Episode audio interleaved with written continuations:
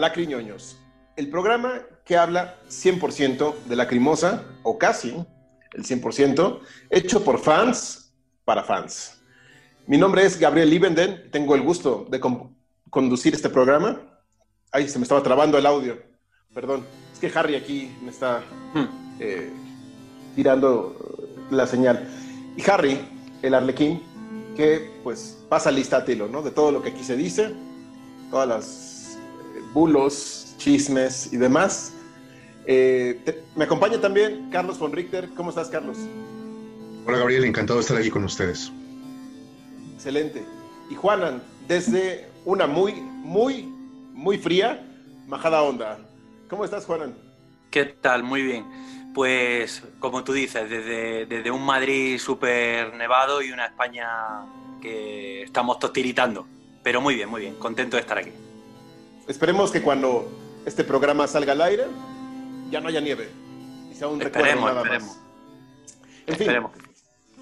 el tema de hoy es el álbum Live 2015, lanzado eh, junto con la caja de aniversario, que es el primer anuncio que hace Tilo sobre un disco dentro de esta caja, y en el cual pues eligió presentarnos un concierto de otro aniversario, del 25 aniversario, precisamente celebrado en 2015, y eligió algunos temas de un par de veladas, ¿no? Solo se llevaron a cabo dos shows en Alemania, eh, con el setlist más largo de la historia de la Crimosa, 28 temas, 29 en el primer día, eh, lo cual pues es una envidia, ¿no? Para los que pudieron presenciar tan magno evento, ¿no? Y bueno, ¿qué, les pareció este disco, eh, colegas? Eh, bueno, creo que la primera impresión que tengo em, me remite inmediatamente al, al setlist, ¿no? Es decir, no solamente es un, disco este, de colección por, por, las circunstancias que es estar incluido en, la Nacribox, sino eh, el setlist obviamente me dice muchísimo, ¿no? Me dice que, que era una celebración, que era un, un homenaje a toda su trayectoria, y este, pues es obviamente lo que más me llama la atención, ¿no? Entonces, en ese sentido tenemos un, documento musical histórico que habla pues de, todo lo que hasta entonces era la carrera de, la Cremosa, ¿no? Entonces, en ese sentido tiene, tiene mucha, mucha relevancia. Correcto. ¿Y tú, Juanan, qué te pareció? Pues... Em, tengo que decir que en una primera escucha, eh, una primera escucha eh, me gustó bastante, pero eh, bueno, sucede que no, me suelo preparar los programas, ¿no? Ni siquiera coger notas, pero alguna vez sí que, sí que he hecho algo así, ¿no? Y para esta vez, por estar como esta semana, digamos, muy ocupado, em, sí, que, sí que cogí una hoja eh, y cogí un, un, boli, entonces conforme, conforme iba escuchando los temas a lo largo de varios días, iba tomando algunas notas, ¿no? Y me sorprendió un poco negativamente la cosa de que cuando ponía el título de la canción y escuchaba el tema, mm, notaba como que no tenía mucho que, decir, ¿no? Eh, al respecto. Entonces, eh, como conclusión que he sacado, digamos, o que creo haber sacado, porque es cierto que, o sea, considero que tengo que escucharlo todavía eh, un mayor número de veces, ¿no? pero mm, creo que siendo un, disco en directo que se complementa muy bien con lo que hasta ahora la Crimosa ha publicado ¿no? Eh, en relación a, este tipo de, publicaciones, creo que, no sé, mm, le falla quizá el que no hay nada que sorprenda especialmente. Y creo también, creo que mm, no le ha ayudado demasiado el hecho de que eh, se encuentre en una publicación, digamos, en un, en un trabajo que, digamos, que, comparte con versiones, ¿no? O sea, de alguna manera siento como que versiones se lo come con patata, por así decir, y creo que le resta mm, impacto. Es decir, que yo creo que si Tilo hubiera sacado este, este álbum de manera independiente tiempo atrás, mm, creo que a mí personalmente me hubiera contentado más. Pero con todo y con eso tengo que decir que también estoy contento de que, exista porque, como digo, se complementa muy bien con, con el resto de directos. Ok, estoy de acuerdo. Yo siento que a nivel en vivo, comparándolo con live, con Ligiare y live in Mexico City, es el que peor calidad de audio tiene. Creo que la grabación, pues, me sorprende porque Tilo es muy eh, meticuloso con esos detalles y aquí se escucha con un volumen no tan alto, un poquito viciado y eh, lo cual, pues, a mí me pone un poco desanimado, ¿no? Porque a mí me encanta eh, la Crimosa en vivo, tener un documento histórico, como menciona Carlos, dentro de una caja de aniversario o independientemente, ¿no? Si hubiera venido en la caja o no, es un directo. Y a mí me gusta que se escuche bien, que sientas el bajo, que se oye mucho más potente, eh, la batería, los bombos, las guitarras. Y aquí siento que quizás es más fiel a lo que escuchan en el monitor, a lo que se trabaja en estudio. Entonces, si lo vemos desde ese ojo clínico, podría ser un experimento interesante, ¿no? Y viene bien que esté en la caja, porque si hubiera sido una publicación aparte, no hubiera tenido mucho éxito que digamos, ¿no? Digo, éxito en el sentido de que todo el mundo lo compra, pero ya al escucharlo dirías, híjole, es un gasto por canciones que no están bien terminadas en cuestión de audio. Otro dato que noté, y ahorita ustedes me dirán, es la edad de las partes, o sea, de Tilo Yane. Ya se le escucha un poco cansada la voz, que esto tú, yo he ido a conciertos después de esta fecha, 2017, 2019, inclusive en el live en streaming, y no te das cuenta. Aquí es muy evidente, porque no te das cuenta, porque tienes los gritos de la gente al lado, y, tienes la euforia a tope, y no te, no te percatas de esos pequeños detalles. Y aquí, en algunas canciones, que ya los diré, sí, sí noté a Tilo muy, muy cansado. Quizás es porque es un setlist larguísimo y se entiende. Eh, pero en, temas generales, creo que si lo tenemos que calificar, yo creo que es el menor em, en el ranking de la caja. Y como dices, versionen se lo come, cover up se lo come. No sé si quieren añadir algo. Yo, yo estoy de acuerdo. Em, eh, fíjate, eh, yo ahora estoy como, como más entusiasmado con, con, Cover Up. Esto a mí me lo dice en tiempo atrás y no me lo creería. O sea, es que no me lo creería. Pero eh, tampoco, tampoco quiero ser muy pesimista al respecto. O sea, yo creo que es un. en cierto modo es un buen directo. Em, pese a no ser perfecto, ¿no? Eh, y luego hablaremos tema, tema por tema porque tiene como hallazgos mm, bastante interesantes, ¿no? Algunos de estos temas. Y, también es, como muy de agradecer que haya algunos temas que se hayan incluido que ahora los podemos tener en directo, ¿no? O sea, por eso hablo de complementos. O sea, yo estoy muy contento de que esto exista, pero fíjate, tú decías antes, eh, si hubiera salido antes no, no hubiera sido un éxito. Y ahora yo te lanzo la pregunta, os lanzo la pregunta. Eh, ¿Creéis realmente que algunos de, los álbumes de, de Lacrimosa en directo se pueden calificar de éxito? O sea, yo, por lo que veo, em, mm, tanto a nivel de segunda mano, eh, en, diferentes páginas de internet, tiendas y demás, como, como unidades nuevas, a mí me da la impresión de que esto es lo último que compra la gente, teniendo en cuenta que mucha gente no compra. O sea, claro, entonces, más bien quizás lo expresé mal. No me refiero a un éxito en ventas así de wow, sino que, porque dije, también sale, es nuevo y todo el mundo lo compra. Eso no merma nada. Pero ya me refiero a la escucha posterior. Comparándolo con los otros directos, es como, es que, que, me estás entregando, ¿no? Live tiene una muy buena selección de tracks, una muy buena calidad de audio. Ligiare supera la calidad de audio Live in Mexico City supera la calidad de audio de todos, pero tiene algunos errores técnicos, ya no están los músicos, digamos, eh, clave, ¿no? que digo, a mí me sigue gustando igual, pero este tiene la misma alineación que el Live in Mexico City, no se escucha, no por, ojo, no por la interpretación de la banda, sino por cómo está grabado. Eso es lo que yo digo que no, no hubiera causado un revuelo en, un, en el fan, así en, en tu interior, decir, quiero volver a escucharlo muchas veces. Yo más bien, yo, yo por lo menos en mi percepción, más que por la calidad, que no veo, no veo una diferencia tan grande, eh, sí, que hay, sí que hay diferencia, pero, pero no, no me parece que sea tan grande. Eh, no sé si es que Tilo a lo mejor ha querido, mm, o sea, e, en cierto modo entiendo por qué Tilo eh, hizo esta grabación y la dejó un poco aparcada. O sea, lo puedo entender, más allá de lo que él cuenta en el libreto, ¿no? Lo puedo entender, pero yo no sé si hay alguna intención como de sacarlo un poco en crudo, lo que iría muy con versiones. Yo creo que, yo creo que van los tiros por ahí.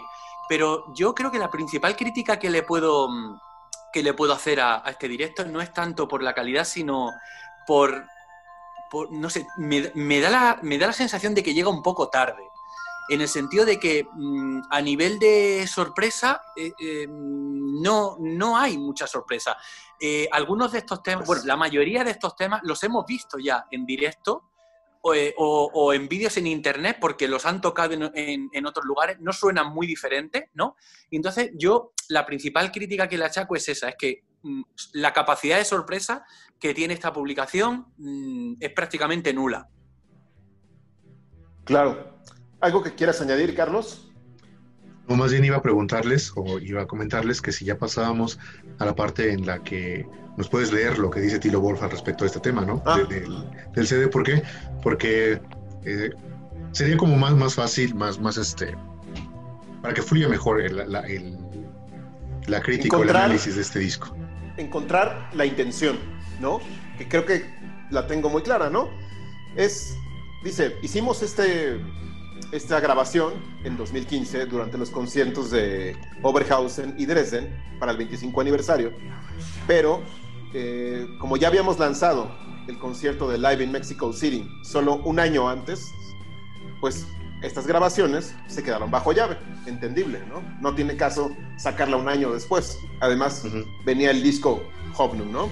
Claro. Em, por eso ahora, en nuestro 30 aniversario, escuché el concierto de nuevo y sigo fascinado por la cronología de la estructura del concierto, que ese es el highlight, que ahorita vamos a hablar de eso, que no todo es malo como dice Juana, ¿no? No todo es pesimismo, sino esta estructura de cronología envidiable.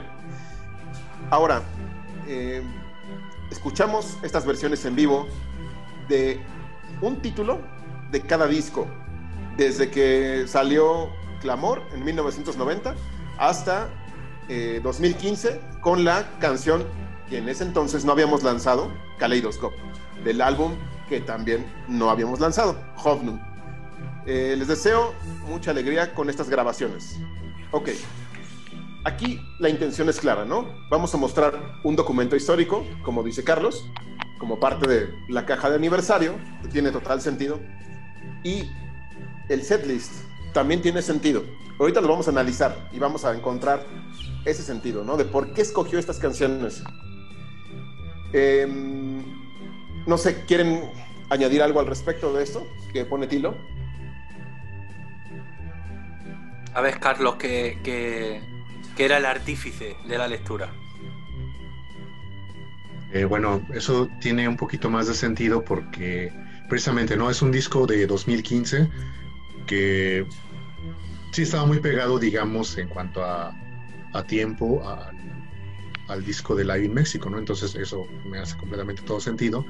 Y también creo que es una, una pequeña justificación para, para poner este disco en, una caja que la, la, idea como de hacer esta caja era meterle contenido, ¿no? Meterle contenido tanto este eh, muy exclusivo como quizá un poquito menos, como único, como histórico, como eh, pues, no sé cómo llamar este, a la bandera, pero eh, sí, sí me explico, ¿no? Eh, se trataba de, llenar con, con, contenido este, esta caja, así que ahora viene muy bien eh, esto que comenta Gabriel, que dijo Tilo, para, para, poder justificar el por qué estaba ahí en esta caja. Claro. Yo pienso lo mismo, o sea, eh, es una. Eh, es, casi una declaración de intenciones. Bueno, es una declaración de intenciones con toda la de la ley. Es lo, que, es dice Carlos. Hay una caja y hay que dotarla de contenido. O sea, eh, no podría no ser una caja, podría ser mm, algo que fuera parecido a una caja, pero que no tuviera esas dimensiones y que no hubiera que llenarla de tantas cosas, ¿no?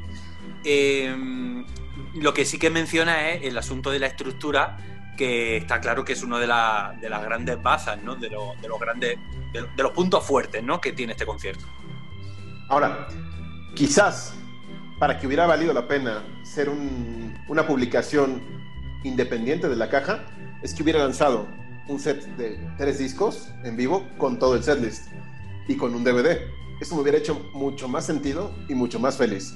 Amén de la grabación, ¿eh? O sea, a lo mejor tiene sus fallas de calidad, pero si me presentas las 28 canciones con su DVD respectivo, por supuesto que lo compro. Y le perdono la calidad de audio. Pero si lo lanzas así, de 12 canciones, independiente, la verdad es que no se lo hubiera perdonado tan fácil, ¿no? Es como, está bien, pero... Claro. Poniendo en contexto el tiempo que se tarda en lanzar un álbum, ¿no? Que 2014 fue el álbum, fue el año, perdón, de Live in Mexico City. 2007 fue el año del Iquiare. 1998 fue el año del Live, ¿no? Entonces, este, así tan sencillo, no había otro lugar mejor que la caja. ¿No? O sea, es lo que quiero decir. De acuerdo sí. con eso. Sí, yo también, yo también estoy de acuerdo. Sí. Aunque, aunque con, digamos, con la cosa que ahora yo creo que si antes lo teníamos más o menos claro, eh, ahora lo tenemos aún más después de, del lanzamiento de esta caja, em, con la cosa de que no sabemos nunca qué haces guarda Tilo debajo de la manga, ¿no? Porque un ejemplo es versiones. O sea, quiero decir con esto que mm, no sé hasta qué punto Tilo podría haber mm, llenado esta caja de, de otro contenido, ¿no? De otras grabaciones que tiene que tener por ahí guardada. Y, bueno, mm, igual es. Igual, a lo mejor no todo el concierto, pero parte de, estas canciones podrían haber salido en, alguna publicación eh, posterior. Pero en principio sí que es verdad que hasta, hasta lo que sabemos ahora mismo, eh, parece que la caja era el lugar idóneo para que, para que esta publicación estuviera aquí. Así es. Ahora, nada más como pequeño paréntesis y no, a mí, en lo personal, me gustaría, y se los voy a preguntar a ustedes, que la siguiente publicación en vivo eh, fuera, lógicamente, ya sea un doble CD de la gira Side Rise 2019 o el, concierto en el streaming, salvo porque no hay aplausos. Eso quizás para disco no, aunque se escucha muy bien la parte que viene en Versionen esa canción en particular se escucha muy bien, incluso no parece que forma parte de un directo, ¿no? Entonces yo preferiría un compilado con los aplausos y los gritos de la gira de Side Rise, ¿no? En vez de, El concierto de agosto en streaming, ese concierto va a salir en DVD. O sea, pero es que, pero es que vamos a ver, si Tilo saca eso en audio, o sea, es para correrle a gorrazo. O sea, es el concierto con, los mejores medios de producción que ha tenido nunca Lacrimosa. Entonces es inconcebible que saque eso en audio en vez de en vídeo. O sea, porque insisto, o sea, está, eh, mm, está grabado con diferentes cámaras. Bueno, está grabado, no retransmitido, está retransmitido y grabado con, a muy buena calidad en Full HD o, quizá incluso hasta más, ¿no? Eh, probablemente 2K como mínimo, ¿vale? Y entonces ese material, eso tarde o temprano tiene que salir. Lo de los aplausos, hombre, en CD sería raro, ¿vale? Eh, si fuera en DVD, bueno, pues sabemos lo que hay, pero, pero bueno, no sé. No sé muy bien qué es lo que puede ocurrir. Eh. Pero bueno, sí, sí. sí, iba a decir que, bueno, antes de que, de que supiéramos cuál era el contenido ya de la caja, sí consideraba eh, importante, indiscutible, digamos, que, el, DVD estuviera incluido en ella, ¿no? Era como la ocasión perfecta. Pero también entiendo que eh, este concierto de agosto pasado en streaming es de verdad tan fuerte, es un material tan bueno que obviamente se puede vender solo por lado, por, por aparte, ¿no? Mm. Por eso, por eso Tilo tomó esa decisión, o sea, ya lo conocemos. Y em, hablando de lo de si existiera en, CD o en, bueno, en audio únicamente o en video, seguramente como estaba comentando, tiene tanta importancia que va a salir en ambos formatos, ¿no? Y yo no le añadiría ningún, ni un solo aplauso porque no. esa es una de las cosas que también disfruté particularmente de este concierto, ¿no? Que no hubiera gente ahí coreando lo que Tilo tenía que corear y compañía. Fijaros que yo... Así me parece perfecto. Yo hubo un momento donde pensé que en la caja se podía incluir el, concierto, pero yo creo que ahora mismo tú eh, has dado una de las claves o, em, en el sentido de que, eh, vamos a ver, son 2.000 unidades, ¿no? Solamente la caja. Y, ahora, eh, ha sido ahora, ¿eh? Con, lo que tú has dicho, Carlos. Y ahora estaba pensando, ¿tendría sentido sacar 2.000 unidades, ¿no? De ese concierto en streaming para la caja, cuando es un recuerdo que puede querer mucha gente que lo ha visto y estamos hablando de el evento más multitudinario que ha podido tener la Crimosa en su historia, pudiendo haber llegado a países donde jamás ha tocado ni tocará, ni tocará, etcétera, etcétera, pues obviamente no tiene sentido. O sea, entonces, bueno, o sea, es justo lo que tú dices, ese concierto se vende por sí solo. Lo que pasa es que es verdad que a lo mejor por la cercanía en el tiempo todavía no es el momento. Exacto. Ahora, yo no me refería a añadirle aplausos, me refiero a que si me dan a escoger para un material en audio en vivo, prefiero uno donde sí hayan aplausos, ¿no? Uno de un concierto natural, con gente, no el, este concierto en vivo que vimos en streaming. Ese lo prefiero en DVD. Sí. Yo, yo te apoyaría eh, en ese sentido hasta que escuché el Live 2015 y ahorita vamos a decir por qué. Ok, vale. Ok, ¿algo más que quieran decir sobre el disco, digo, el diseño es muy sencillo. Es mm. la portada, pues es una fotografía del escenario de la prueba de luces, ¿no? sencillo pero elegante. Elegante, correcto. Tenemos el logotipo del 25 aniversario mm. eh, y el fondo de rombos. Mm. Pues sí, la estética de Hofnung, ¿no? De, del momento de.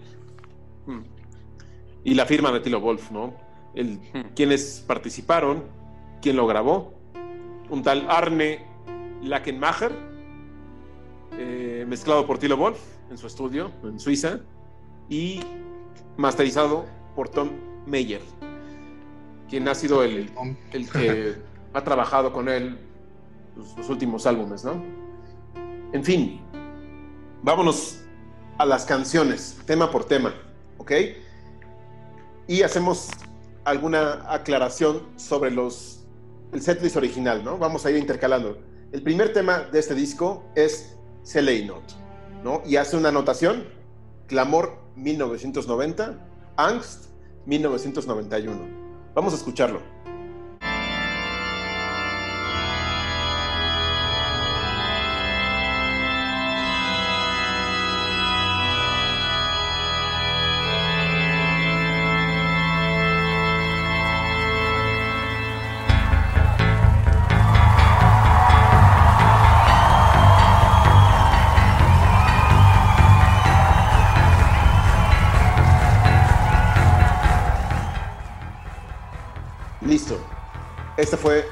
Not, lo cual a mi parecer es una de las interpretaciones en vivo más interesantes que existen, porque tocó la versión, una mezcla de versiones, ojo, ¿eh?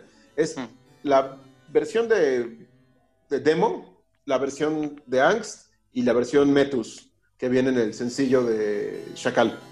¿no? Entonces, es una mezcla de esas tres versiones, lo cual es un deleite, ¿no? Ver, ver a Tilo decidiendo regresar a sus raíces con toda lógica, porque es un concierto cronológico. Entonces estuvo bien que a la banda la quitaran y pusiera nada más Anne y él, inclusive él, tocando el, sintetizador, ¿no? ¿Qué, les pareció?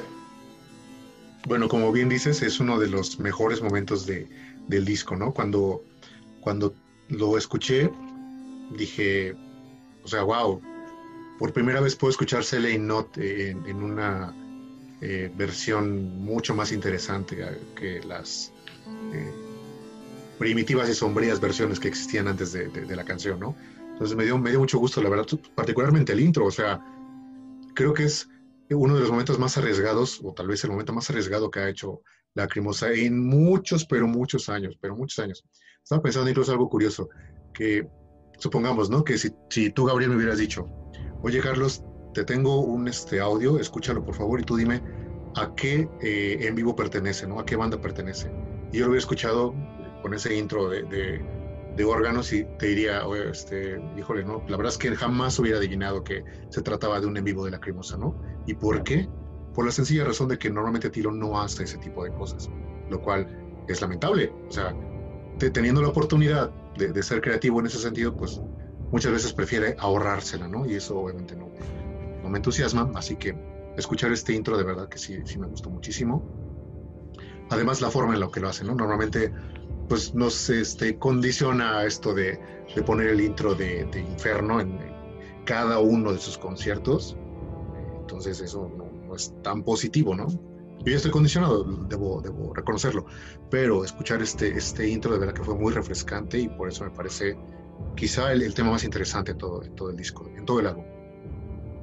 Pues yo pienso igual, pienso, pienso igual que tú, Carlos, o sea, y que, o sea, para mí es el, el tema más sorprendente, el único tema que, que, que puedo calificar de sorprendente en, en, esta publicación.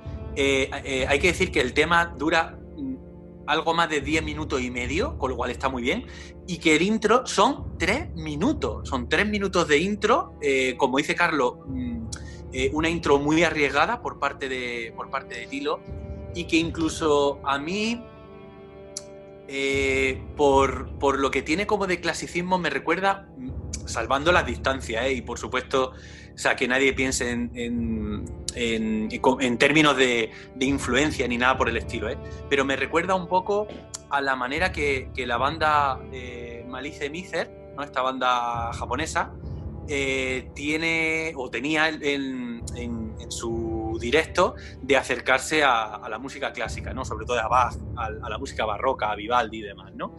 Y, me parece un tema, un tema como eh, una interpretación bastante sorprendente. y, esto quizás es lo malo, porque mm, en cierto modo, eh, después de acabar este tema, ya lo demás, la capacidad de sorpresa, ya prácticamente se fuma casi por, casi por completo. Pero desde luego es una interpretación absolutamente deliciosa, pero deliciosa. Así es. Ahora, en el concierto original, en el setlist, inicia justamente con Cele y Not, no hay intro de Inferno. Eh, y el tema número dos es otro tema de Angst, que es Der letzte Hilfeschrei, el cual Tilo decidió, o sea, tuvo estos dos temas y dijo, ¿cuál pongo en la caja? O en el Live 2015, se leí not. Hizo bien por este intro y por esta interpretación tan apegada al antiguo Lacrimosa, hizo bien. Der letzte Hilfeschrei, estuve viendo videos y es muy similar a lo que viene en Versionen. Y, y Versionen se escucha mucho mejor, porque estamos, es un documento de un tilo joven, de un tilo que sentía las canciones a flor de piel, y en el video de este concierto, amén de la calidad, eh, no, no tiene el mismo impacto que, obviamente, si yo hubiera estado ahí en vivo, lo hubiera agradecido, ¿no? Hubiera dicho, wow, desde Let's ahí, qué bueno que toca esto, ¿no?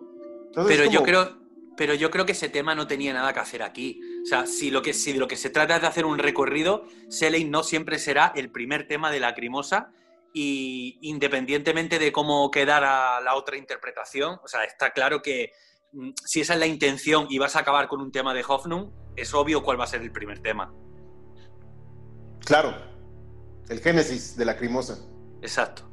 Sentido de obra por parte de Juanan. Exacto. Muy bien. Sí, totalmente. Sí, porque, porque aquí tenemos a un Tilo muy, muy, mm, no sé, como muy riguroso, ¿no? Quiero hacer esto con esta estructura, vale, estupendo. Y lo, cumple a rajatabla. Así es. Ahora, que él haya decidido escoger qué canción para integrarla en los 12 temas, que hasta ese entonces eran 12 discos, pues se entiende, ¿no? Y sí, tenía que ser y no, no podría ser la otra. Mm. Y bueno, para compensar de cierto modo, pues está la que tenemos en versión y mejor. Exacto. Y todos contentos. Totalmente. Segundo tema del disco es Tranen der Sehnsucht o Tränen der Sehnsucht del álbum Einsamkeit 1992. Vamos a escucharlo.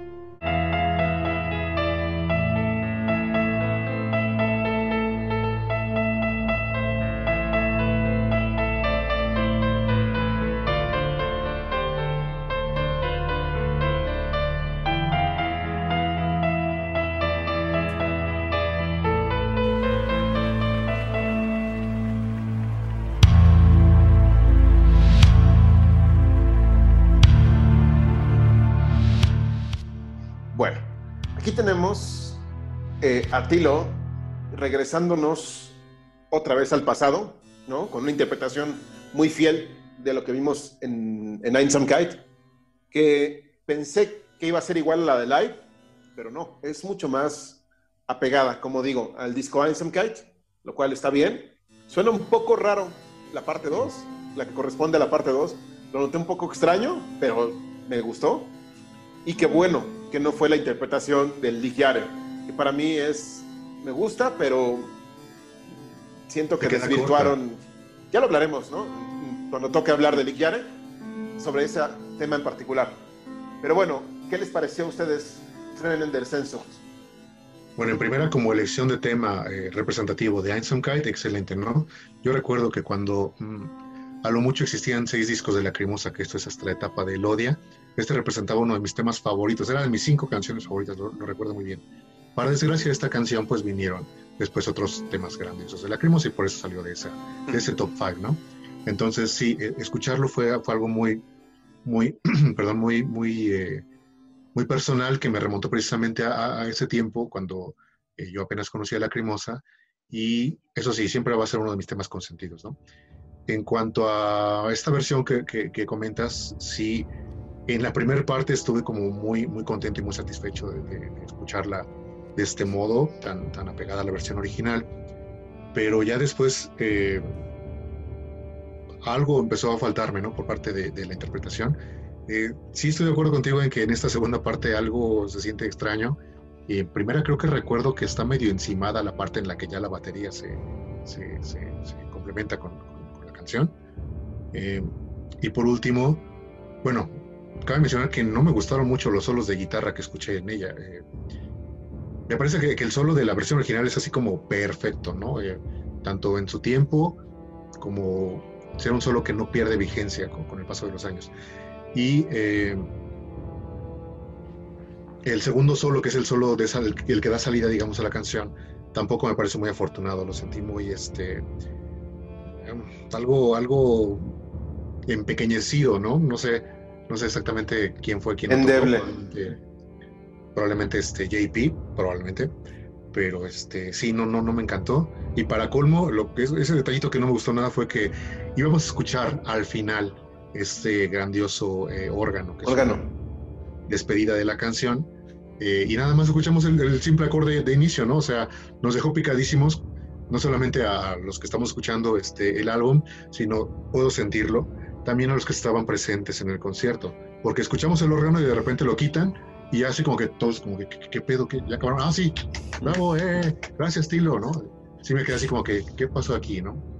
Lástima, porque si nos dieron ese, ese atisbo de que iba a ser tocado el, el, órgano, es una pena que no, no tocaran esa, esa, esa parte completa. Sí, de acuerdo. Pues yo en mi caso eh, es, o sea, es una, una, versión, una interpretación que no me entusiasma, mm, o sea, no está mal del todo, pero precisamente quizás lo que, lo que más me, lo que más interesante me parece es precisamente el, solo de guitarra. Pero, pero no porque sea un solo brillante ni nada por el estilo, sino porque como, o sea, no sé cómo decirlo, como que le aporta un matiz un poco como de diferencia dentro de que es una versión que me resulta como muy familiar, ¿no?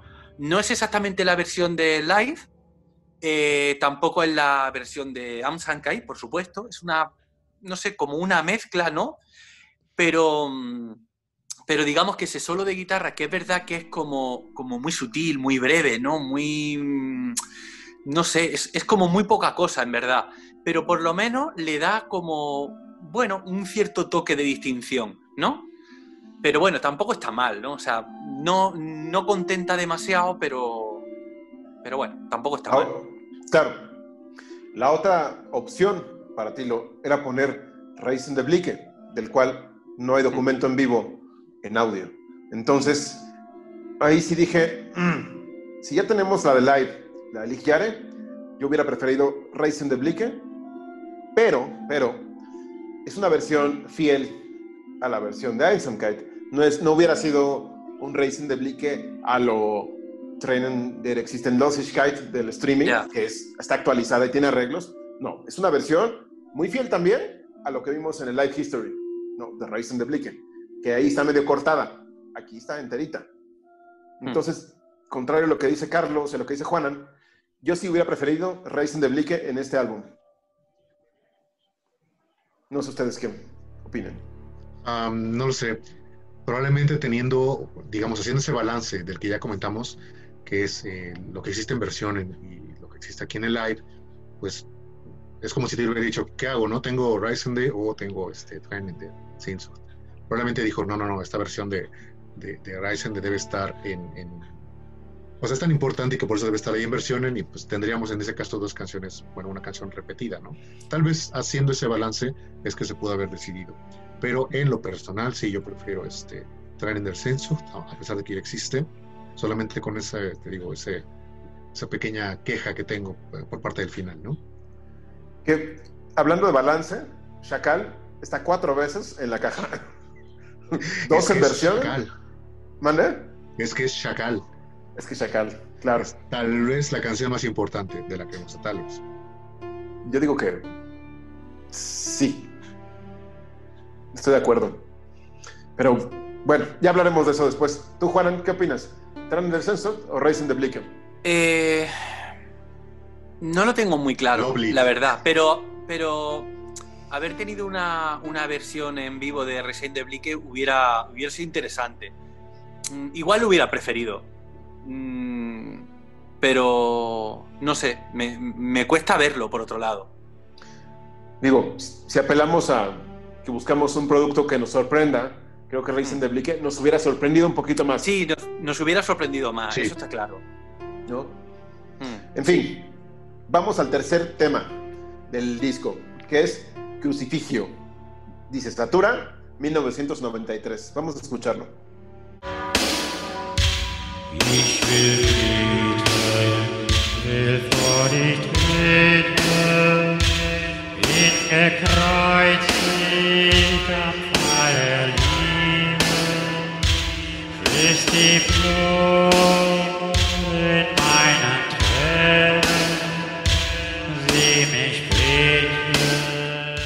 Bueno, tenemos aquí, para mí, una gran sorpresa, tener un tema que se integra a, los, a las grabaciones oficiales en vivo de Satura, ¿no? Que ya teníamos Satura, teníamos eh, Fer Sujung y ahora tenemos Crucifigio. Em, lo cual se agradece, nunca sobran los temas de Satura en vivo, ¿no? Eso es como, son, creo que Tilo es muy reservado a la hora de ponernos temas de Satura, ¿no? Es como muy cuidadoso, no sé. Y aquí, pues bueno, tenemos este gran tema, que si hubiera sido Satura, por mí feliz. Si hubiera sido eh, Flaming Beat, que esa era la otra opción, yo hubiera sido más feliz todavía. Pero bueno, Crucifigio está bien. Eh, en cuanto a la interpretación, noto un Tilo emulando la voz del Tilo de, de 1993. Y bueno, ahí fue. No tengo queja, simplemente es como. Noté la edad de Tilo. Fue lo único que. Es lo único que voy a decir. Pero en general, está bien. Sí, creo que después de 25 años, bueno, un poquito menos, ¿verdad? Pero este, después de 20 años al menos, sí, sí, no, no puedes tener la misma voz. Efectivamente, ¿no? Eh, se escucha un poco cansado, es el, tal vez el primer tema en el que siento eh, de manera eh, muy presente ese cansancio de Tilo por parte de su voz. Y eh, sí, digamos, me emocionó mucho saber que estaba Crucifixio en, en, el álbum y a la hora de escucharlo y escuchar estas primeras notas, y dije, oh, ya no es lo mismo que antes, ¿no? Entonces, por ese sentido, sí, tampoco tengo mayor queja, pero eh, pues no es lo mismo, ¿no? No es lo mismo, los años no pasan en vano, así Claro. que en ese sentido no fue este, no le ayudó mucho eso a Tilo. Y otra cosa que quiero, que quiero señalar es que tampoco me encantó que cortaran ese intro de la canción, ¿no? que dura probablemente dos minutos, le calculo. Eh, siento que, que cada, cada segundo, cada campanazo, cada, cada compás de ese tema es como muy necesario a la hora de, de, de tocarse y lamente que, que estuviera un poquito recortado y para mi gusto mal recortado, ¿no? Me atrevo a decir eso. Sentí algo un poquito como de poca coherencia con, con respecto al, al, al, tema original. Entonces, en ese sentido tampoco me gustó mucho, pero sí, también agradezco que esté Crucifixion en esta, en esta versión de vivo.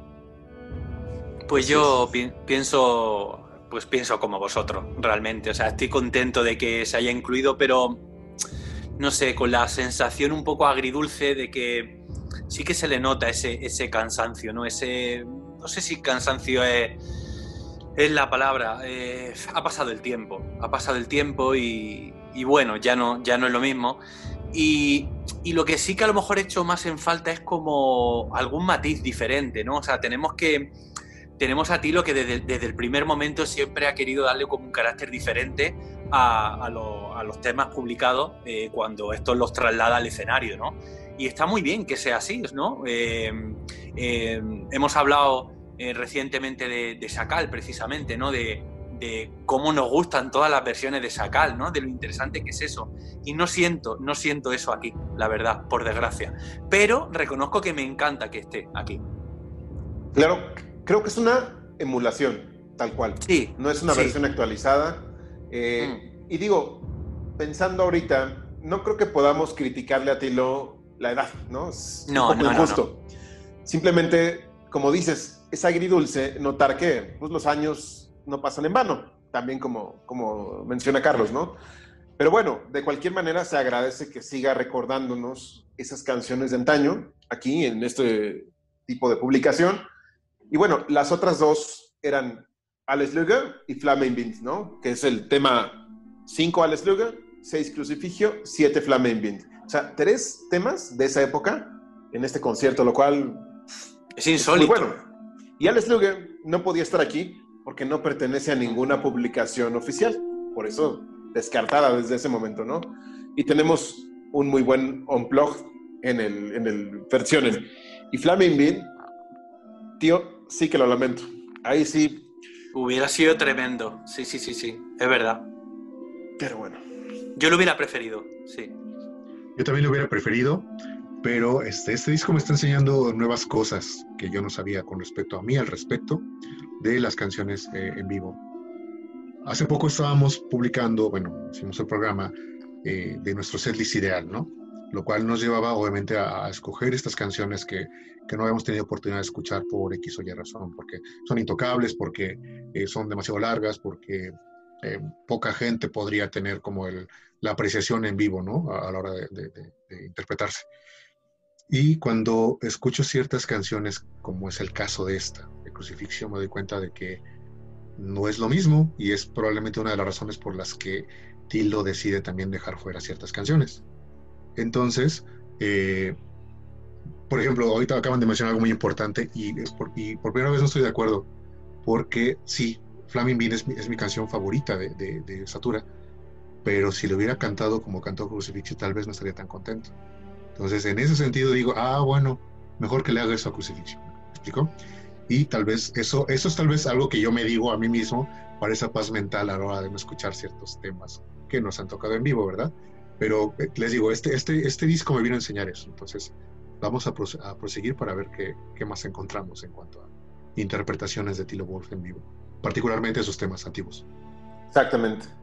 Pero ¿no, cre ¿no crees que en Crucifixio la, el, el, el, el, modo de, de, cantar, que es...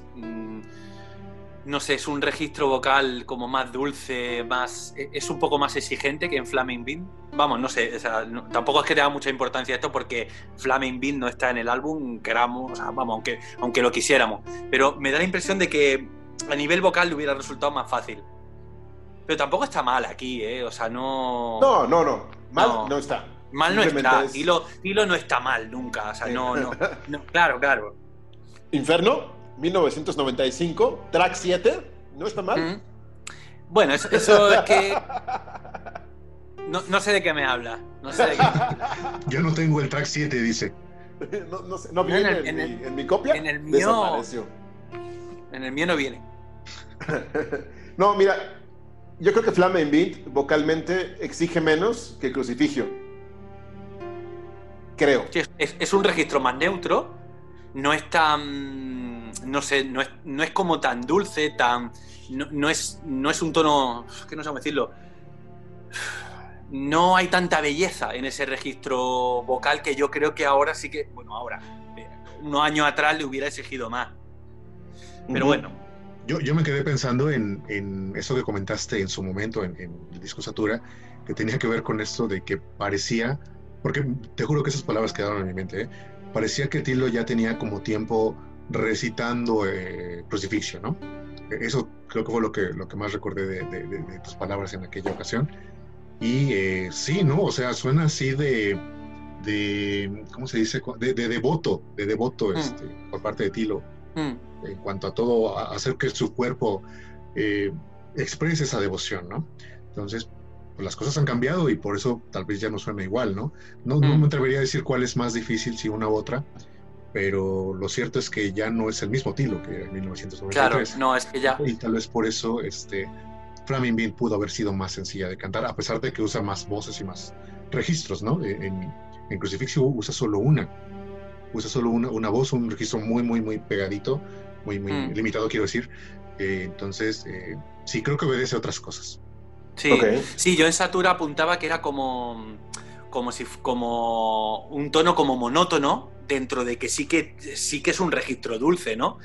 Eh, pero como alguien que canta desde la absoluta falta de esperanza respecto a, lo que está a lo que está tratando de, de provocar con ese rezo.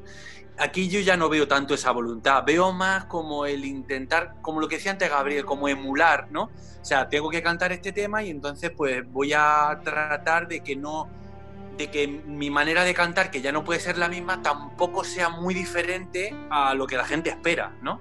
Pero claro, Sí. obviamente ha pasado, ha pasado tiempo. Correcto.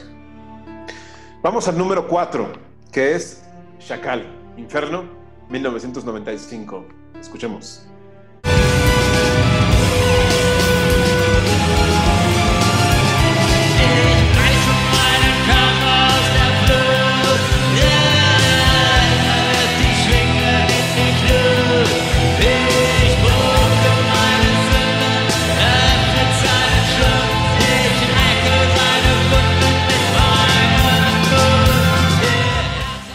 Bien, tenemos una interpretación más de Chacal, la cuarta de la caja, eh, que es el tema número 8 en el setlist original.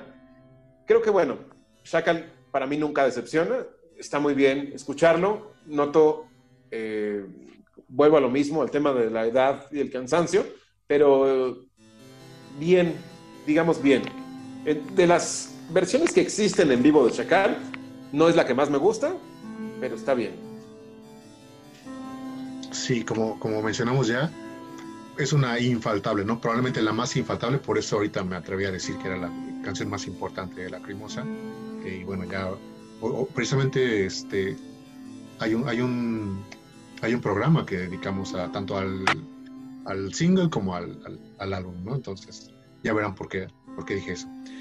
Eh, pero sí, Chacal nunca, nunca está de más.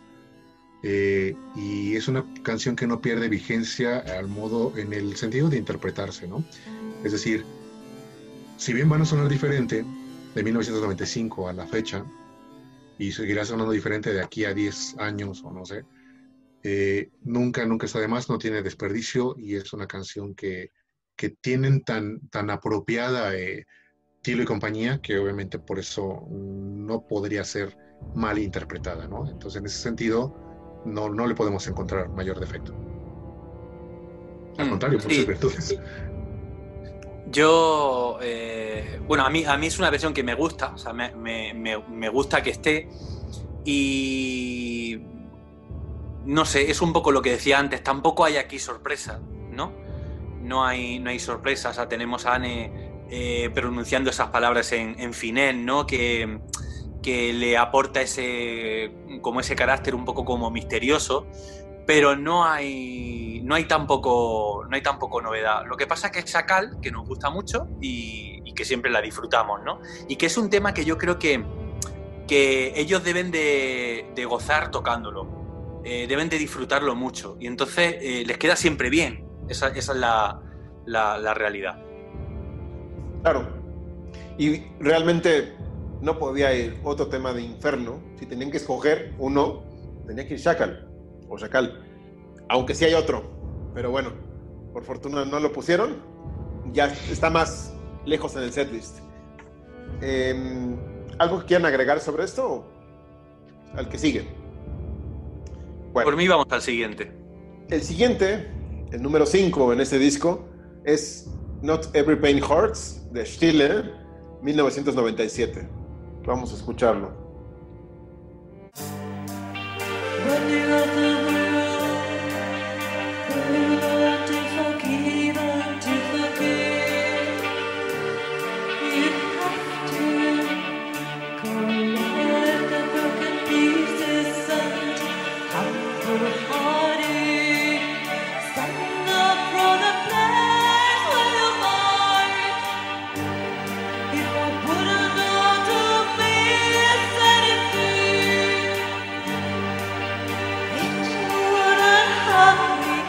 Bueno, es el- em, miren, había que escoger entre Stolz's Herz y Not Every Pain Hurts. Y pues obviamente hay que darle lugar a Anne, ¿no? Porque es parte de la crimosa. Yo siempre lo he dicho y lo seguiré diciendo y lo defenderé. No obstante, si hablábamos de voces cansadas, de, no sé, este tema, ah, me cuesta hablar porque creo que en los registros oficiales de, grabaciones en vivo de la crimosa es, lo peor que existe. Perdón, lo tenía que decir. Qué valiente, ¿eh? qué valiente decir eso porque, en primera, es cierto, ¿no? Eh, bueno, vamos a, vamos a intentar hablar del tema. El tema es uno de mis consentidos de- de toda la historia de la cremosa y probablemente creo que mi tema favorito de Anne. Si bien también disfruto mucho eh, No Blind Eyes Can See, eh, este fue el que por alguna razón se quedó con, con mi corazón desde siempre, ¿no? Y eso ha hecho también que, que- disfrute hasta cierto punto siempre que se presentan en vivo, que probablemente es casi, casi siempre. Eh, aquí es donde empecé a sentir también mm, es de este lado de no arriesgar por parte de, de Tilo, ¿no? Y es donde quiero hacer una pequeña mención con respecto a todo el álbum y es la idea de, dar un testimonio de lo que es eh, toda la trayectoria de la Crimosa eh, plasmada en vivo, ¿no? Entonces, cuando, cuando Tilo tiene como esta posibilidad, esta opción de, o tiene que tomar estas decisiones de qué temas son los que va a incluir, pues es ahí donde siento eh, la parte un poquito más, más, pesada, la que menos me gusta de mi banda favorita, que es recurrir a los temas que siempre tocan, ¿sí? Eh, entonces, en ese sentido, no me entusiasma saber que Not Every Pain Hurts forma parte de este álbum, eh, como ya mencioné, histórico y po- podríamos decirlo como de rarezas en vivo. ¿A qué me refiero? A que es el que sirve para hablar de toda la trayectoria, ¿no? No es un álbum más en vivo. Entonces ahí es donde no me gusta saber que, que ya está este Chacal, que ya está este Not Every Pain Hurts las que vienen también más adelante, ¿no? Eso es algo que, que, que, que no me encanta por parte de la Crimosa. Eh, y bueno, hablando de la interpretación, pues como bien mencionas, es la menos afortunada que, de la cual haya registro eh, en, en, en, CD, ¿no? Porque hay registros, muchos, muchos registros desafortunados, pero en CD sí es la menos afortunada y también yo en ese sentido también habría cuidado precisamente ese pequeño gran detalle por parte de la banda, ¿no? Yo lo hubiera cuidado. Ve- Vemos que Tiro no está como muy interesado en cuidarlo, pero eh, pues es su banda, entonces es su mujer, así que eso lo que yo hago es solamente Lo que, su mujer en la banda, ¿no? Digo, lo que suponemos, guiño, guiño. Este, a mí, antes de pasar, Juanan, perdón. digamos que más, sí. Digamos que sí. Que, que se resuma Stille en esto, es como... ah.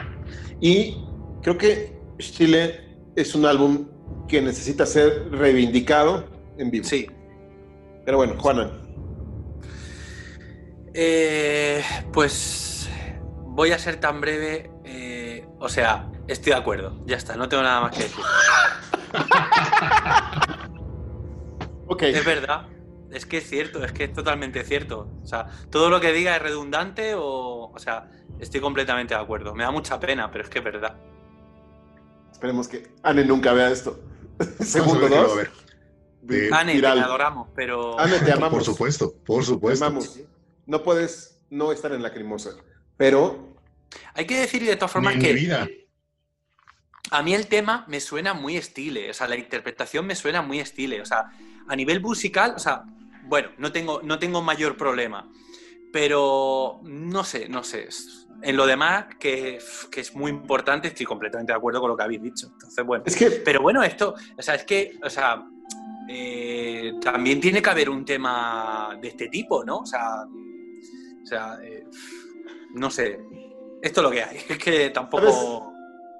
tú sabes que algo anda mal cuando pones el disco y están tus gatos dormidos escuchando Lacrimosa y llega No Te Pain Hearts y, y empiezan a voltear a todos lados así en alerta. Eso es, creo que es una señal inequívoca. Y la siguiente tema otra vez a relajarse, ¿no? Entonces eso es... No lo digo yo, lo dicen mis gatos. Este, así que el copigato. Este, Oye. sí. ¿Y cómo reaccionan tus gatos cuando pones, por ejemplo, Horizon de Blique? A pesar de De que hecho, les hablan en, en- en eso- idioma de gato. Muy interesante. decir Un, un- un tema. A mis gatos no les gusta Lacrimosa. No les gusta. Mm. Se desesperan. Pero con Notre Dame Horse del Live 2015 es el acabose. Es como si a Juana le pones copycat. es el mismo efecto. Muy mal. Yo creo Qué que pena. nunca, nu- nunca había escuchado tanto copycat de seguido como cuando grabamos el, el- el programa sobre Inferno. Porque tengo que decir que yo copycat la. eh, tampoco la paso, ¿eh? Cuando escucho Inferno. Yo soy muy de escuchar los álbumes con- eh, eh, eh, de principio a fin. Pero es como una parte de mí desconecta cuando llega ese tema. Bueno. ver el WhatsApp Facebook. Sí, sí, ahí. Ya- algo, ya algo ocurre que Otra es vez. como. Mm. Ok. Bueno, Yo quería, tema, así, Carlos. Yo quería comentar que eh, esto que me gusta por parte de Juana, que es el sentido de obra, ¿no? Eh, precisamente esto nos enfrenta a, hablar de ello. ¿Por qué? Porque acabas de decir algo muy importante, Gabriel, que es que el otro tema para escoger era Stolzes Herz. Y no tiene mucho que acabo de mencionar porque es uno de los temas más importantes también que tiene la Cremosa y porque no tengo ningún problema en que se siga tocando en vivo, porque eh, no me canso de escucharlo, porque jamás pasaría de él a la hora de escuchar el, estilo, digo, ¿por qué eso? Eh, es un tema que también necesita ser reivindicado, ¿no? Y esa era una oportunidad. Entonces, me imagino que esto sucede también, eh, eh, por ejemplo, en el cine, ¿no? Un director o un director y editor tienen un par de tomas y dicen, ¿cuál es la, la adecuada? ¿Cuál es la que mejor podría este, adecuarse a esta, a esta continuidad, a, este, a esta trama, a este desarrollo de historia? Y aquí es donde vemos que escogieron la menos mejor, ¿no? la no tan mejor. Así que eh, a la hora de, de- de- de ver como toda una obra este álbum, es donde podemos encontrar algunas fallas. Sobre todo si mencionas lo que acabas de decir, o sea, Solskjaer estaba ahí, ¿no? Ya no digamos Pero- sobre este o... Pero cómo estaba, pero cómo estaba grabada. Claro, es que, o sea, tú dices, tú dices, eh, se ha cogido la, la- la peor, pero mm, no sabemos. Y luego por otro lado, igual estaba mejor, pero es que Anne tiene que estar en este álbum. Exacto. Ese es el Es punto. que a lo mejor el criterio es ese. Esto es como, mira, por ejemplo, con, con el ejemplo que has puesto de las tomas, Carlos. eh, muchas veces estamos viendo una peli y dices, pero, pero ¿cómo han dejado esta toma? Eh, eh, harían otras tomas más interesantes. Pero- ya, pero es que lo que ocurre muchas veces cuando, cuando estás rodando y luego, o sea, una vez que has rodado y te, metes de lleno en el montaje, es que a lo mejor, o sea, tienes que elegir muchas veces eh, a, partir de un criterio y eso es muy doloroso. Em, quiero decir que a lo mejor te tienes que quedar con la interpretación del actor, pero el movimiento en esa toma, el movimiento de la cámara, pues a lo mejor, no sé, dista mucho de ser perfecto, ¿no? O ocurre X cosa, ¿no? O sea, no siempre tenemos una toma donde el actor, el movimiento de cámara, el foco, todo ello está bien. A veces, a veces te veo obligado a tener que elegir en base a un criterio, ¿no? Yo creo que el criterio en este álbum estaba claro, Ané tenía que estar. De Tenía una que manera, estar. digamos, directa, de una manera directa. Y es que el otro tema donde participa Anne, porque en este setlist de 28 canciones solo están dos: Not Every Pain Hurts y If the World Stood Still a Day. O sea, realmente daba igual, ¿no? Yo, yo, si me das a escoger, me digo Not Every Pain Hurts. If the World Still a Day es el tema para mí más infumable de Anne, excepto en Cover Up. Ahí ya lo hablaremos, pero bueno. Sí, Oye. ¿no era Kaleidoscope el otro tema? Pero Kaleidoscope no es tan de Anne, ¿no? Es más bien de Claro, diálogo. Es como un Claro. Alain is right. Es como Alain Fight, claro. Exacto. Es, es- Es más de dueto, más. hmm. Sí, yo no, no lo veo tanto como de Anne, ¿no? Lo veo más de Tilo con, con Anne, ¿no? Como onda, Sie som mich im Licht, Alain is right, eh, Die Toten, inclusive. Sí, yo lo percibo, yo lo percibo también así. Sí, cuando hablamos de un tema de Anne es porque ella está más a nivel vocal, ¿eh? Está Es más sola ante el peligro, está más expuesta. O sea, los temas de Anne son los temas en los que ella está completamente expuesta. En el escenario, simplemente. En el escenario, claro, En sí, tal cual. Hmm. Sí. Bueno, tema número 6. Alaine Sushweitz. Vamos, de Elodia 1999. Vamos a escucharlo.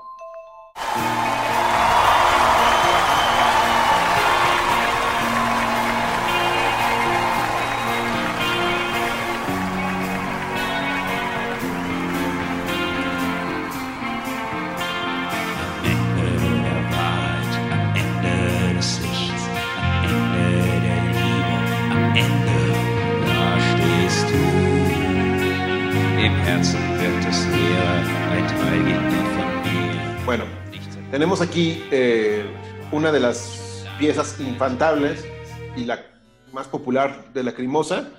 Eh, quizás había que escoger entre esta y Halmich. Si me preguntas en cuestión de criterios, pues tiene que estar Alaine Sushweitz. ¿Por qué? Porque cumple con el requisito de ser la más popular, ¿no? Entre todos los fans. Pero yo diría, pues, ya tenemos muchas versiones en vivo con Halmich, ¿no? Que me gustan. Pero bueno, eh, hablando ya de este tema, creo que la interpretación es... eh, no tengo mucho que comentar, está bien. No sé ustedes qué opinan. Sí, tampoco, tampoco hay mucho que decir en ese sentido. Lo que acabas de mencionar es realmente lo, más notable, ¿no? O sea, sí es el tema más popular, es el emblema de la obra maestra que es el Odia y creo que preferiría hablar de ello en el programa adecuado, ¿no? Y, y realmente no mencionar mucho al respecto de este, porque pues sí es una infaltable, también no hay mucho que, que, este, modificar, o sea, ¿qué le modificarías una canción así, no? Creo que no, no se presta para eso, así que no tengo tampoco mucho que decir. Yo eh, insisto en, en la cosa de que no este, este, este disco no tiene mucha capacidad de sorpresa, es como muy monótono, o sea, empieza potente con Selene Not, ¿no? que ya hemos mencionado, y yo aquí veo, sí, está bien, es una interpretación que está bien, ¿no? Pero mm, que quizás se ve lastrada por, por lo familiar que nos resulta, o sea, no hay, no se introduce nada nuevo, eh, ellos se compenetran bien, yo creo que están bien los dos, ¿no? En su interpretación, pero tampoco, vamos, no hay mucho más que añadir. Claro. Digo, la otra era Halmich. En fin, vamos al puesto número 7. Liebesspiel de Fasade 2001. Escuchemos.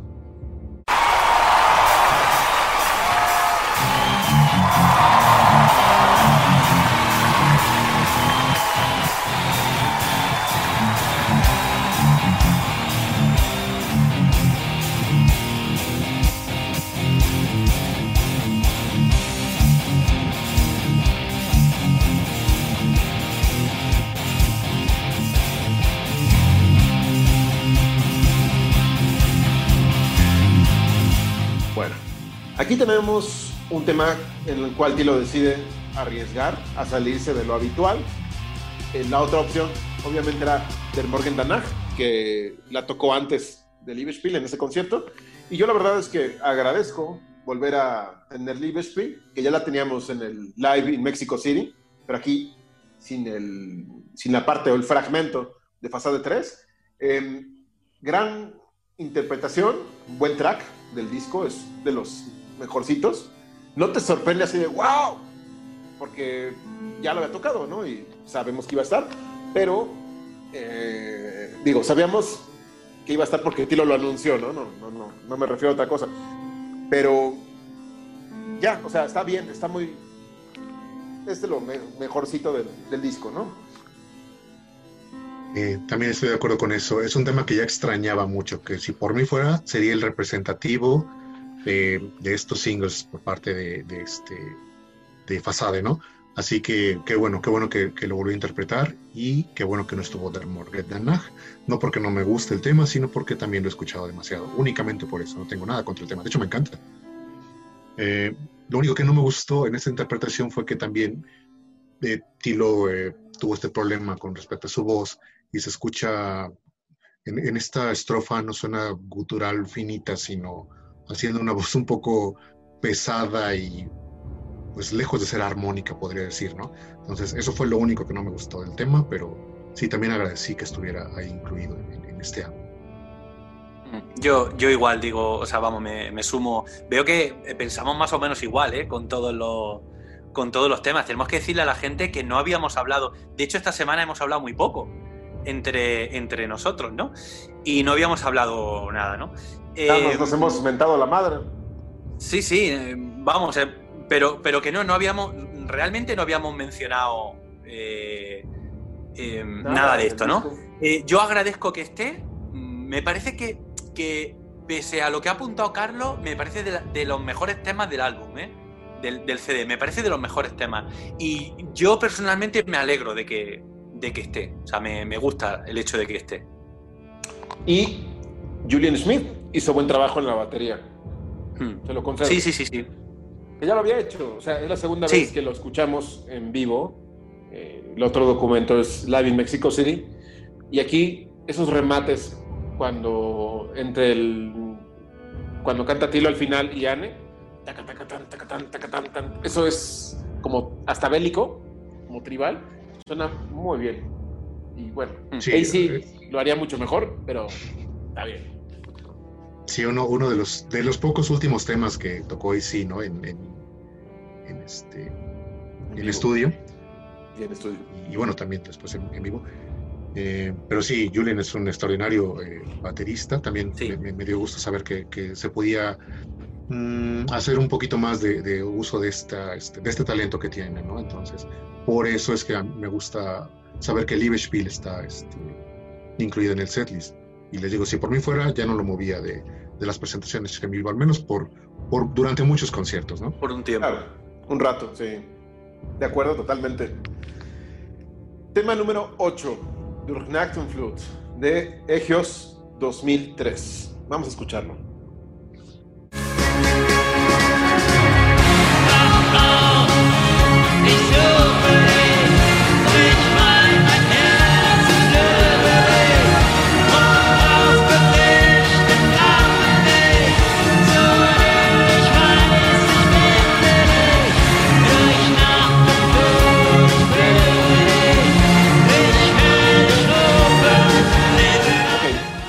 Tenemos para escoger Durknachten o Malina. Entiendo por qué Tilo Wolf escogió Durknachten a pesar de, de lo que Carlos va a comentar. Voy a dejar que lo comente.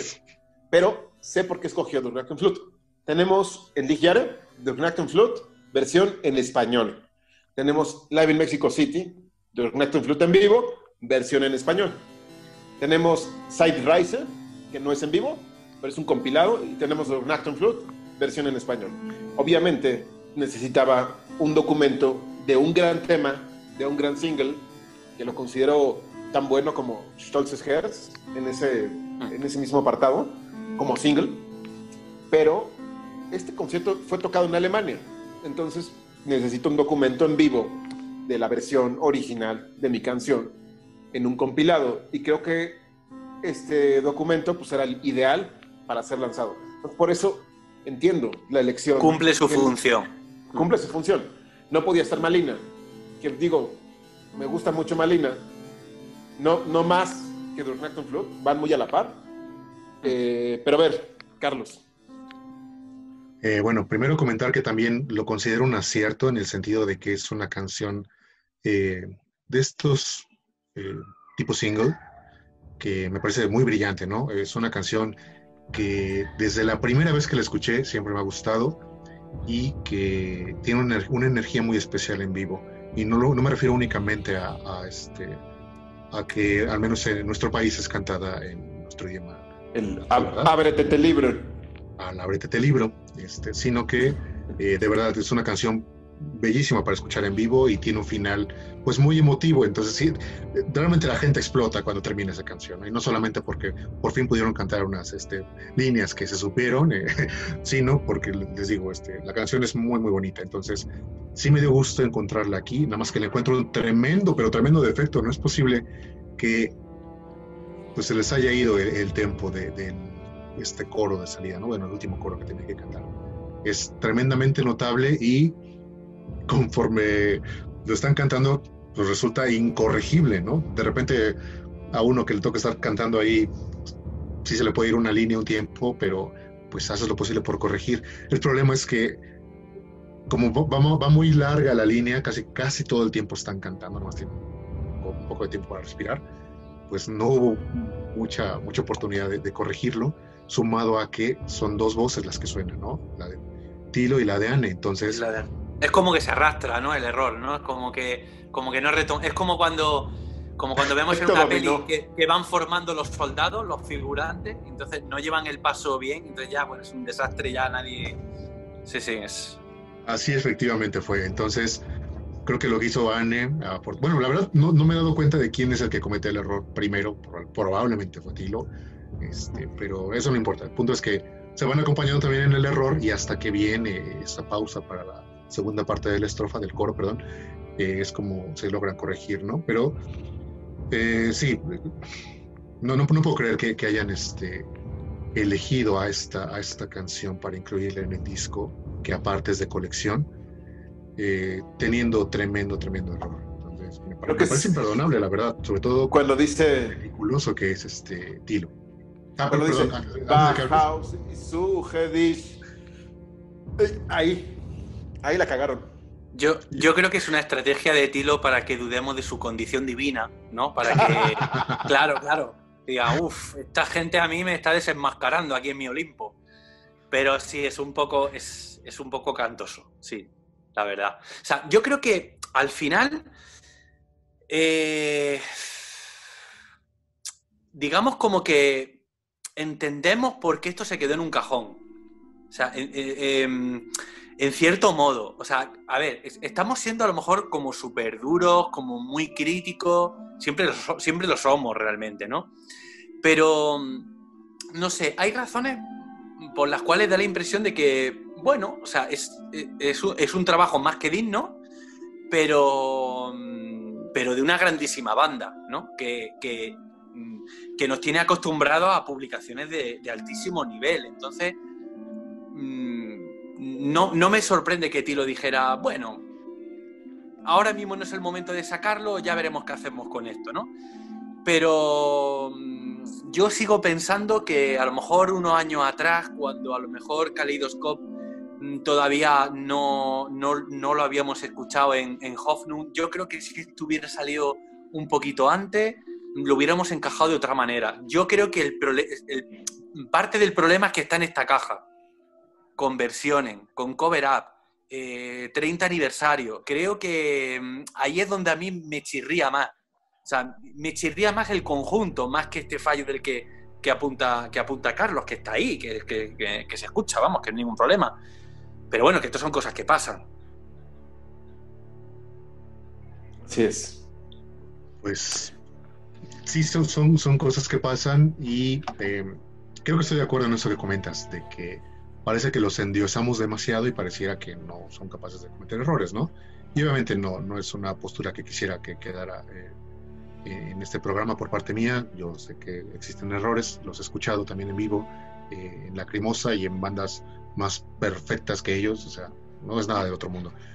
Pero eh, sí, yo creo que a la- hora de hacer eh, este álbum y de ser el elegido para formar parte de la caja de aniversario, es ahí donde también tengo como, como mi, mi queja, ¿no? Y, y puedo decir que, que ensucia un poquito lo, lo- lo- lo que es este, pues esta exclusividad de contenido en cuanto a la caja. Claro, es que lo que, lo que nos divide es que realmente el concierto es del 25 aniversario. Eso va a misa. Entonces, en o sea, si te quedas con eso, está muy bien que esté aquí. Pero si, si lo que buscas es algo, es ofrecer algo como muy exclusivo, ¿no? Y demás, pues comparativamente ya no parece tan exclusivo.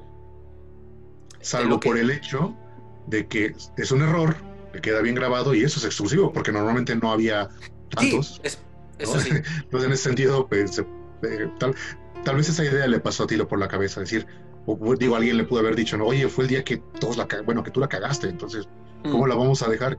Y él decir, no, no, no hay ningún problema, es exclusivo, es, o sea, Es exclusivo. Mm. Exacto. nunca había publicado ser. error, ahora lo tienen ahí. Y te juro que sí. Se lo preguntas, te va a decir justo eso, Carlos. Mm. Eso te, te lo aseguro así. Eso te va a decir. O me voltea un madrazo, ¿no? Es que precisamente. Precisa- Si está precisamente- Precisa. No, iba, iba a decir que, que precisamente si toma la decisión de publicar eh, demos, ¿no? Eh, como los de versionen, que eso es algo que, bueno, pues que no hemos visto nunca, pues a lo mejor esto es que le importa un pimiento. Así de claro. Pues sí. Tiene que ser. En fin. Siguiente tema. Número 9. Kelch der Liebe. Del álbum Lichtgestalt 2005. Vamos a escucharlo.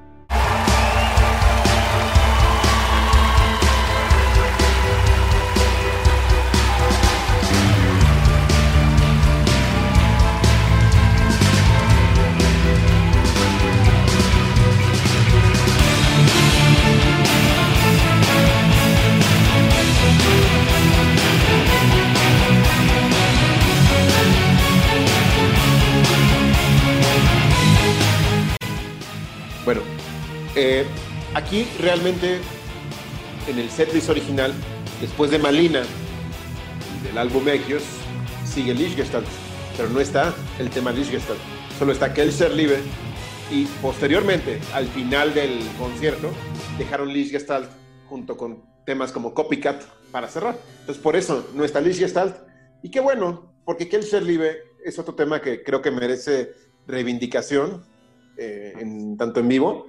Está bien que varíe ese disco. De por sí es un disco muy limitado en su selección de, de temas en vivo.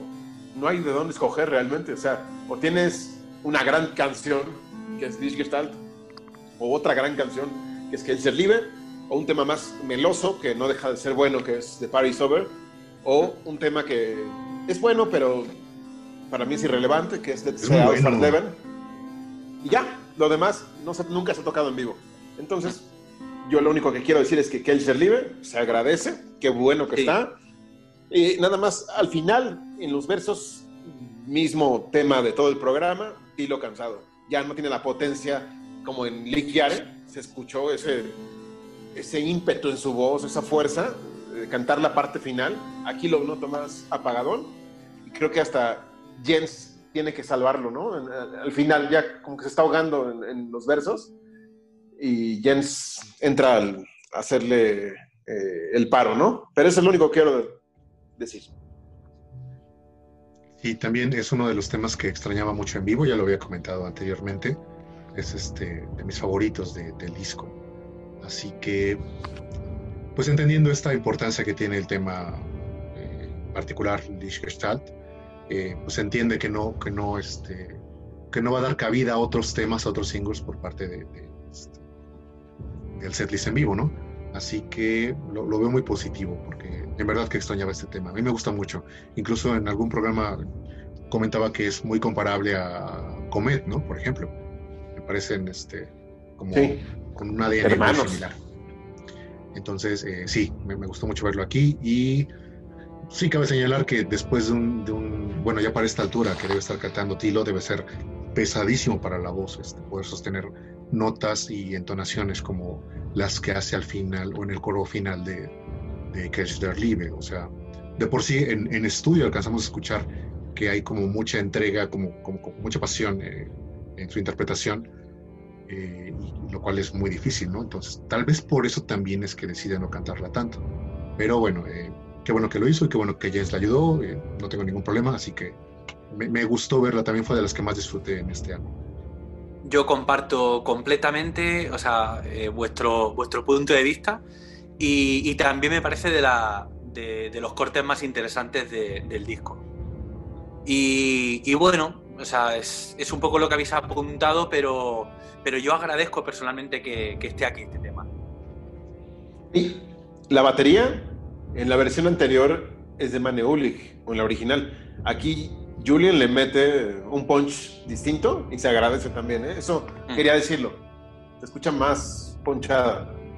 Es que Julian es más metalero que, que Manny, ¿no? Sabemos que, que Sí. Manny es un extraordinario baterista, pero eh, no el más metalero. De hecho, el, el cambio que, que sucedió en, hablando de eso, de, de el sonido de la batería entre AC y Mane es, es abismal, ¿no? Por eso probablemente se dio eh, paulatinamente, no de un disco a otro, sino eh, de modo paulatino. Sí, de acuerdo. De acuerdo. ¿Qué, qué otro Eh, tema dijiste que había para escoger? No, nada más. Estaba después de la sección de Egios, venía Kelcher Liebe e inmediatamente viene Sensucht. O sea, no hay otro tema de Lichtgestalt más que el propio Lichtgestalt, pero al final. Es, es un, álbum, es un álbum maldito en- en- eh, a, a nivel de directo. No puede haber otro. Así es. Mal, mal, mal, Por mal. desgracia. Em, tema número 10. Aus. Alles unter Schmerzen, Sensucht 2009. Voy por papel y regreso. Ich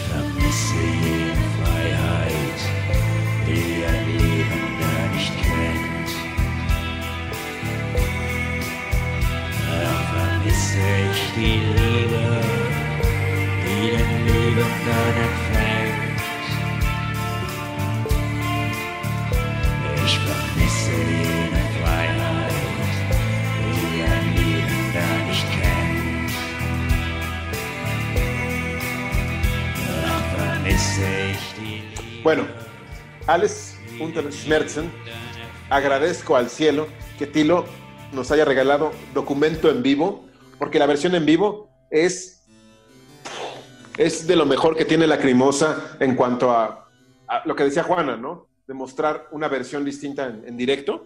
Qué bueno que no puso Foyer, eh, que estaba para elegir. Venía Alles unter Schmerzen, Foyer y Onedig. Pero Onedig, pues, pertenece a la misma época, pero es otro ciclo, ¿no? Y no podría estar en este disco por Shattenspiel.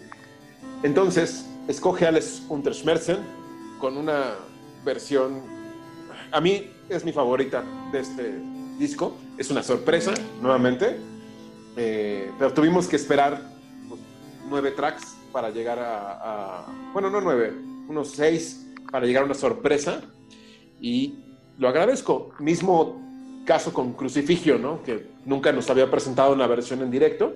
Y Aus, insisto, es otro tema que merece reivindicarse en directo.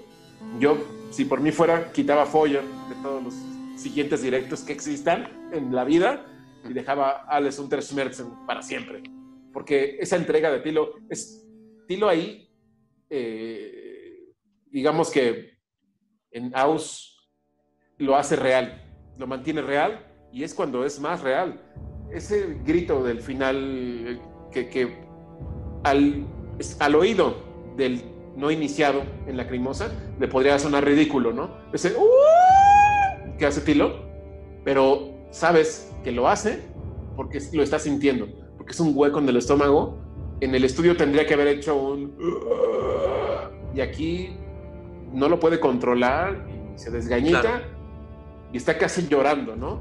Inclusive en la gira de Censo terminaba los conciertos con, con Aus y lloraba, estaba chillando en el escenario, porque aparte la letra, bueno, ya hablaremos de- de- Mm. del tema, ¿no? Aquí nada más apuntar que, gracias, estilo.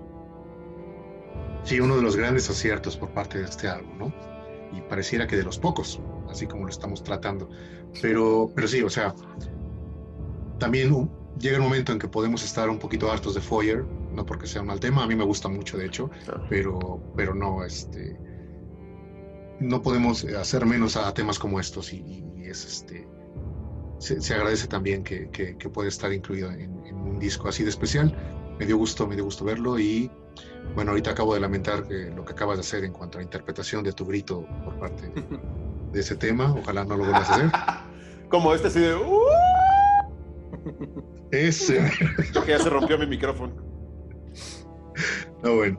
A los que lo Eh, escuchan en Spotify. El micrófono saludos. y tus cuerdas vocales también se han roto. Le vas a reventar las, las cuerdas ahí a, este, a Harry. Sí, de hecho ya, ya está sangrando, mira. Pero sí, un, un gran tema, un gran acierto y es precisamente eh, a esto a lo que nos referimos, ¿no? Cuando se trata de arriesgar, cuando se trata de hacer algo distinto, Sí. cuando se trata de salir de lo establecido por el mismo Tilo. Entonces, esperamos un poquito más de eso. La verdad es que hay que, hay que mencionarlo. Él, tiene que, le tiene que llegar este mensaje que llevamos años diciéndolo, ¿no? Entonces, Tilo, por favor, haz más este tipo de cosas. Necesitamos temas como Aus en vivo. Menos Foyer, menos Durch Nacht und Flut, menos Der Morgen danach, menos Alleine zu zweit, etc., etc., etc. Necesitamos temas como estos en vivo. Totalmente de acuerdo. Yo creo Sí. que es uno de los, de los eh, grandes hallazgos ¿no? de este disco. O sea, eh, para mí Selling Not y, y este tema son lo mejor, pero lo mejor. De hecho, eh, eh, o sea, no sé, no sé cómo decirlo. Eh, en cierto modo, justifican el, el que, el que este disco esté aquí, en esta, en esta caja, ¿no? Eh, sería desastroso que un tema como Aus no estuviera en este, en este álbum, ¿no? Eh, para favorecer canciones que, que ya hemos escuchado muchas veces, que son las de siempre, que ya las tenemos en, en, en directo, en CD, ¿no? En disco. Entonces, bueno, yo estoy encantadísimo de que, de que esté este, este tema que yo creo que igual me equivoco, pero yo creo que es un tema que hay que reivindicar. No me parece que sea. Eh, no digo que sea un tema que le disguste a la gente, pero me da la impresión de que está un poco olvidado, la verdad. Totalmente. Mm. Sí, no, no entiendo por qué. Pero bueno, Es un tema a lo mejor es bellísimo. un cuestión de criterio de tilo, de en vivo me cuesta trabajo sostenerme emocionalmente a la hora Sí, de pero incluso, pero incluso por la gente, ¿no? No sé, es un tema del que, por lo menos mi percepción es que no se habla demasiado de él, ¿no? No, no, no aparece entre los temas favoritos de la gente, no sé, no sé, es mi percepción, ¿eh? Lo mismo me equivoco. Y percibes bien, pero en este programa vamos a hablar muchísimo de ese tema. Creo que la gente prefiere copycat a Aus, ¿no? Lo que, o sea, lo que nos lleva a, a pensar que la gente está bastante enferma, ¿no? Claro, claro. o sea, es- Saludos a Mario Raciel, claro. Saludos a, Es un- a todos los enfermos, es a un los que les gusta emprendedor, no, copycat, es un eh, por entusiasta de encima copycat. de Aus. Pues sí, Pues saludos a todos los, los lacriñoños, ¿no? Porque ya hay bastantes miembros ahí en el grupo de Facebook y la verdad es que es un deleite, por cierto. Sí, sí, desde luego. de- y, ade- y Eh, además que leer su setlist, los comentarios al Sí. respecto del programa, eh, las los preguntas. memes. mm, Bueno, se enrollan, se enrollan mucho y con, el, y, y con el tema del setlist hay mucha gente que se ha, que se ha animado y es muy de agradecer, la verdad. Que, Muy dicho sea de paso, al día que grabamos este programa, son 448 miembros ya. Que es, deberían suscribirse a este canal, los 448. Este- Cabrones. No, no, pero, pero, pero a- a- bueno, aprovechando esta cuña, de verdad, o sea, eh, mm, repetimos, nos ayuda muchísimo, nos sirve muchísimo que lo hagan. Así que, por favor, chicos, chicas, hacedlo, que, eh, no es de gran ayuda. Así es. Háganle caso a Juana. Vamos con el siguiente tema, número 11, Rote Symphony del álbum Revolution 2012. Escuchemos, por favor.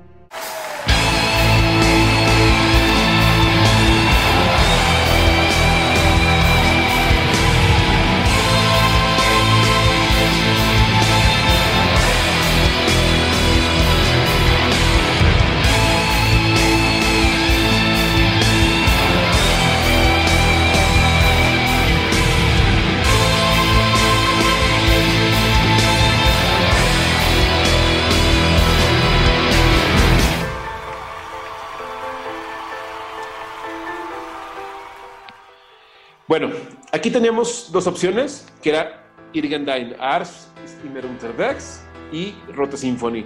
Em, yo sé que mis compañeros van a estar en contra mía, pero yo agradezco al cielo que Tilo escoja Rote Symphony. Se me hace el tema más impresionante de Revolution. Gran tema. Digo, la versión en vivo está recortada, ¿no? Y esto lo hemos visto desde que la tocó. Pero entiendo por qué lo hizo. Quiso hacerla más accesible. Eh, es un tema muy tocable. Entonces, por eso creo que la recortó y agradezco muchísimo que esté en, en este documento. Em, que si hubiera estado Irgen Dars, igual está bien, ¿no? Lo agradecería también. Son grandes temas de Revolution y había otras dos opciones. O sea, en este concierto de 28 temas, cuatro eran de Revolution, lo cual no creo que le guste ni a Juana ni a Carlos, que era Irgen Dainarsh y The World Subtil Day, los dos primeros, y Rote Symphony y Revolution, los dos últimos. De todos, de esos cuatro, encantado de que esté Rote Symphony. Pero bueno, escucho. Ah, no sé si esté tan, tan, este... Bueno, si lo que acabas de decir sea tan cierto, porque también soy un, entusiasta de este tema, ¿no? Probablemente sí, Irgendain sea mi favorito, eh, probablemente, pero eh, no puedo hacer menos a un tema como este. Me, encantó escucharlo en, este álbum y sí considero que si llegáramos a cansarnos de Irgendain, eh, este pudi- pudiera ser un buen su- sustituto, ¿no? O, ¿Por qué no? Los dos, obviamente. Eh, así que me encantó, me encantó escuchado en vivo. Me parece también una de las canciones más tocables de Lacrimosa, ¿no? Es decir, no tendría problema con que se borrara de la lista Ir- Irgendain si siempre estuviera Rote Symphony, porque me parece más accesible para en vivo que escucharlo en, en el, en el disco, ¿no? Y eh, sí, bueno, mejor que If the World Stood Still Day, esa no es una canción que me entusiasma para nada, y tampoco Revolución, ¿no? Entonces, eh, sí, tengo, por el día de hoy tengo todos mis votos hasta este tema, bien elegido, por cierto, para este álbum. Es que además tiene como una energía y una, y una potencia que se presta mucho al directo, ¿no? Eh, y luego a mí me gusta porque es el, bueno, sobre todo el tema de- del álbum, ¿no? De, Revolution. Es eh, ese estilo progresivo que a mí me, me- me gusta tanto, pero que, claro, o el carácter progresivo de Lacrimosa, ¿no? Cuando, cuando, pues eso, cuando Tilo se pone un poco progresivo, ¿no? O sea, eso llevarlo al escenario es un poquito más complicado, de ahí que también acorte un poco la duración de estos temas. Yo creo que es muy de agradecer que esté aquí. Y yo hay algo que me encanta siempre cuando, cuando, cuando por ejemplo, veo en algún vídeo en YouTube eh, de... mm, mm, eh, no, bueno, también en el concierto de streaming que, que- que tocaron esta canción, ¿no?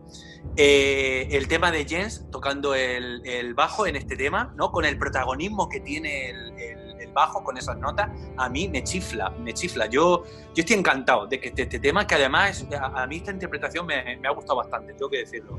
Es que Jens lo hace suyo, porque Sí. en el estudio, estilo, tocando el bajo. Sí. Jens en el escenario es dun, dun, dun, dun, dun, Mm. dun, y es una progresión Mm. fabulosa. Y además lo hace, lo hace muy bonito él. En directo lo hace muy bonito, lo hace una muy. cadencia me gusta mucho cómo se mueve y cómo, o sea, todo lo, lo hace, o sea, lo hace muy bonito desde todos los puntos de vista. Da, como que da con algo muy sencillo, porque realmente no parece que es algo muy complicado, da mucho espectáculo Jens ahí. O sea, es como el protagonista es él en ese momento. Y me Totalmente. encanta. Totalmente. Y lo hace. Sí, Lo hace genial. Me atrevería a decir también que es como el músico probablemente menos eh, apreciado, ¿no? En vivo, en la Mm. Crimosa. Sabemos que es Bueno, un extraordinario eh, músico. siempre pasa, ¿no? Con, con- con el bajo, o sea, es que es el gran marginado siempre, ¿no? Por supuesto. Ahora sí que por, por default eh, viene eso, este, ese, Sí. esa discriminación, podríamos decirlo, ¿no? Qué pena, por Pero- cierto. Pero además, este, sí, eh, hay pocos, bueno, no, no, no hay pocos temas de la cremosa este, para, como para que un bajista brille, sino que a veces la elección de, de temas en vivo, pues es lo, lo que Los, los los deja de lado. Exactamente, o sea, imagínense si hubiera más Din- Dinner Eines Geistes, este, Flamen Mm. etc, etc, porque son muchos los temas, pero eh, parecen que no son los, los favoritos por parte de Tilo. ¿Te imaginas, perdón, Carlos, a Jens tocando Dixutoten Filmisch Fair, el inicio? Chulada. Sería brutal. Mm. Sí. Pero bueno, brilla muy bien en este tema, como apuntas, Juana. Qué bueno que lo anotaste, porque eh, es, es uno de los momentos que más disfruto de la canción. eh, Ese Mm. solo de Jens, ¿no? Que Sí. se repite, ¿no? Mm. En la segunda parte ya acompañado de, de- de las guitarras, Es que es sigue como, con... es como un regalo dentro de una canción que es un regalo en sí mismo. O sea, es- o sea, estás como esperando, estás disfrutando todo el tema, pero, pero ese momento que sabes que va a llegar es, es una pasada. Es un momento, eh, pero púntico, en Sí. cierto modo. Claro, Sí. claro, ya hablaremos, ya hablaremos. Y otro momento pelopúntico, justo de esta versión en vivo de Roto Symphony, no tanto de la versión de estudio, es el inicio del tema. Esa energía con la que, con la que explota luego, luego, Sí. ese acorde, Sí. Sube muchísimo la vibra. Y lo vimos Sí, en el atrapa. streaming. Mm. Te deja bajísimo con Tranden der Existenlosigkeit y mete Rote Symphony para que, si ya estabas chillando, ahora sean lágrimas de alegría, ¿no? Sí. Entonces es muy poderoso ese tema. Y qué bueno que, que lo recortó Mm. de esta manera para que inicie de- de- de- con esta fuerza. Sí, como dije, si por mí fuera, debería quedarse para siempre también en, en los, los setlists de, en vivo, en directo, para los amigos de. España. En directo. Muy bien, vámonos con el último tema, el número 12, Kaleidoscope, de Hoffnung 2015, que hasta ese momento nunca había sido tocado en vivo. Tenemos aquí documentación real de un tema tocado por primera vez. Y esto no es de nada más así. Vamos a escucharlo.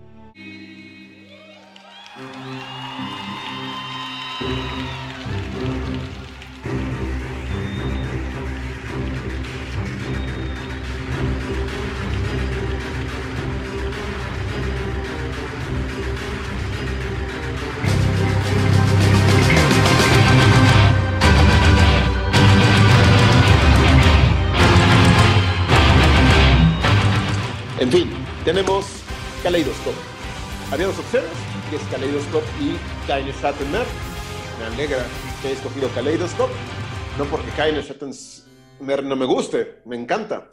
Pero eh, creo que Kaleidoscope no la vamos a escuchar mucho tiempo más en vivo. Si tienen que escoger temas para futuros conciertos, va a elegir, ya sabemos que Die Unbekannte Farbe y Keine Schattenmer. Entonces, qué bueno que quede registro de Kaleidoscope, además por la experiencia de escuchar un tema en, en la primera vez, ¿no? Es presentarlo en sociedad. Es que además, eh, perdona que te interrumpa, eh, Kaine Satenmer es un tema muy, muy corto de duración como para haberlo presentado como, como adelanto de Hoffnung, ¿no? Sí, totalmente.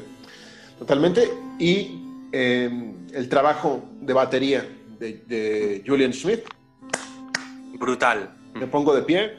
Sí. Eh, la- es un tema que inicia de una manera también increíble. Este inicio tranquilo con Anne y de ahí te va llevando por un camino insospechado hasta que explota. Y lástima de los versos, porque ahí se me hacen versos irrelevantes. Y el coro, bueno, vuelve a retomar. Es un tema irregular, pero me agrada. Es otra de las sorpresas de este documento. Lo pondré en tercer lugar de lo mejor que, o cuarto lugar de lo mejor que hay en, en este disco, ¿no? Yo tenía una pregunta. eh, ¿Ese concierto terminó con este tema o cuál fue el último tema que escuchamos? Este? No. De hecho, este es el número 23. Sigue inmediatamente de Rote Symphony. Tras una explicación de Tilo, de que pues, vamos a presentar el nuevo disco que va a salir en el futuro, o sea, en unos meses. Y este es el tema Kaleidoscope. Termina diciendo gracias por escuchar este nuevo álbum. En el concierto original toca inmediatamente Keine Schattenmeer y se van del escenario. Regresan después del primer encore con Revolution, If the World Stood Still a Day y Lichtgestalt. O sea, ya Lichtgestalt, 27 canciones, se van Madre mía. y regresan a la 28 con ¿Cuál crees? La favorita de. Juanan, Copycat. Y en Oberhausen volvieron a tocar después de Copycat Keine Schattenmeer. O sea, fue un reprise. 29 temas. Y en Dresden hasta Copycat.